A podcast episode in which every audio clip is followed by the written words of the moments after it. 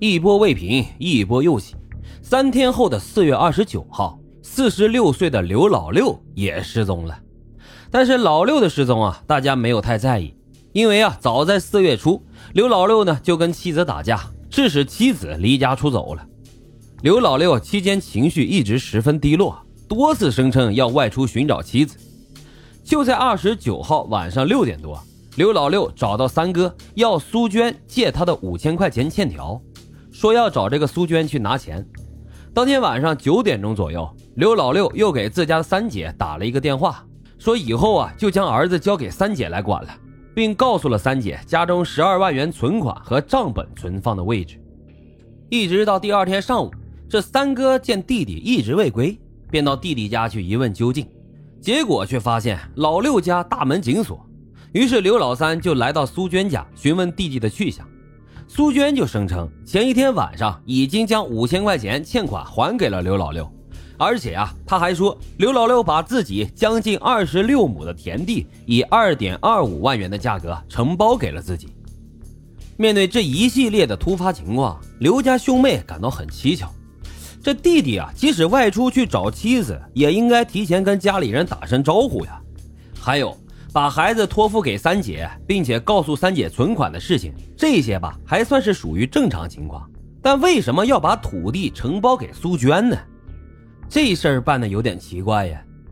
刘老大和刘老六兄弟二人相继失踪，让刘家乱作一团。兄妹几个开始四处寻找，但是却始终没有结果。最终在五月七号这一天，刘家兄妹向当地公安机关报案。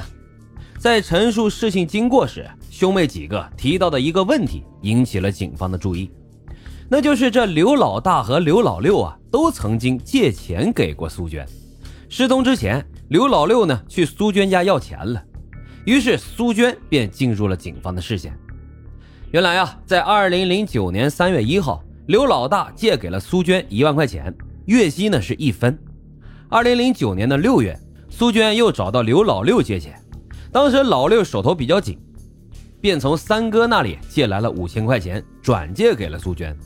弄清楚了情况后。宁安市公安局刑事侦查大队的侦查员们就潜入村庄，开始调查走访。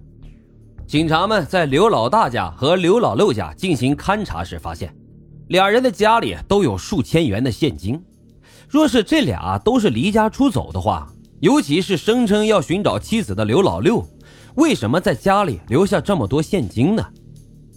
倘若两人已经遇害的话，当时又是春耕时节。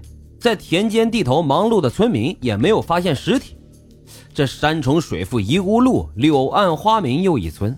就在侦查员感到困惑的时候，五月十号，一条短信打破了眼前的僵局。刘老六的手机号发出了一条短信，而收信人呢是刘老六的三姐。短信称：“三姐，我把大哥打死了，我要去山东做生意了。他不同意，我一失手就把他推倒了。”他的头撞到门框上，当时就死了。你们不用找我了，我也不想坐牢，我跑了。按照这条短信的内容，俩人失踪的谜团似乎已经解开了。刘家兄妹甚至一度就相信了短信里所说的事实。经常听大案的朋友们，或者是经常听老白茶馆的朋友，应该知道此事哪有那么简单呀？期间必有蹊跷。这细心的侦查员们。反复对比了刘老六发短信的习惯，发现，在刘老六失踪前发的短信，句和句之间的间隔啊都是顿号，而失踪后的短信内容呢，标点符号齐全，逗号句号运用的非常准确。而更值得一提的是，刘老六失踪后的短信内容所叙述的事情过于详细，对如何打死大哥的过程。原因以及为什么把土地承包给了苏娟等事情都一一做了说明。按照正常的逻辑来讲，这意外杀人之后，很少有人能有如此强大的逻辑，并且啊能够将事情讲得这么清楚，除非是有预谋的杀人。更为离奇的是，警方每次找苏娟谈话过后，这刘老六的手机都会发出短信，从五月十号到十六号。刘老六的手机分别给自家三姐以及妻子发送短信，前后多达十余条。从内容上看，似乎呢就是想要证明自己离家出走啊，跟这苏娟没有任何的关系。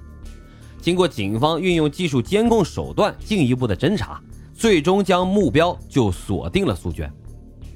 今年四十岁的苏娟曾在宁安市卫校上过学，毕业后呢，在东京城镇第二人民医院实习过，也在信山村当过一段时间的村医，但是因为没有执业医师证，后来被卫生监督部门取缔了。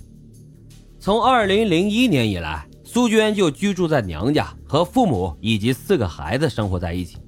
一个呢是她的亲生女儿，一个是她妹妹的儿子，还有两个是她弟弟的儿女。苏娟和丈夫分居了将近十年，这丈夫啊一直在浙江省宁波市打工。随着对苏娟的深入调查，警方初步认定刘老大和刘老六可能已经死在苏娟的手中了。